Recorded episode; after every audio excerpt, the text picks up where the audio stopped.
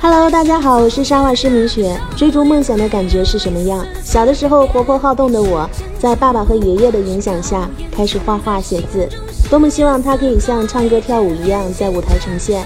初中学校元旦表演，我和同学一起设计的自画歌曲《雪人》，现场一片尖叫，那是我第一次感觉到把想法变为现实的美好体验。二零零五年上网看到一段视频资料，让我兴奋激动很久。那时。